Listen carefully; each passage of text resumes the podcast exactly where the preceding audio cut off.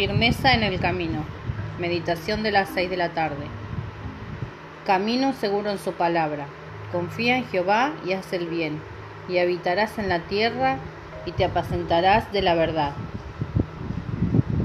Salmo 37.3. Oración. Gracias Señor, porque tu buena mano me está protegiendo poderosamente, y día a día todo me saldrá bien. Declaro, soy fortalecida con la fuerza de Dios Todopoderoso y con su mano de poder. Creo en Dios, en su amor, en su palabra y sé que nací para triunfar. Esta palabra indica que la confianza en Dios te lleva siempre a un camino de buenas noticias.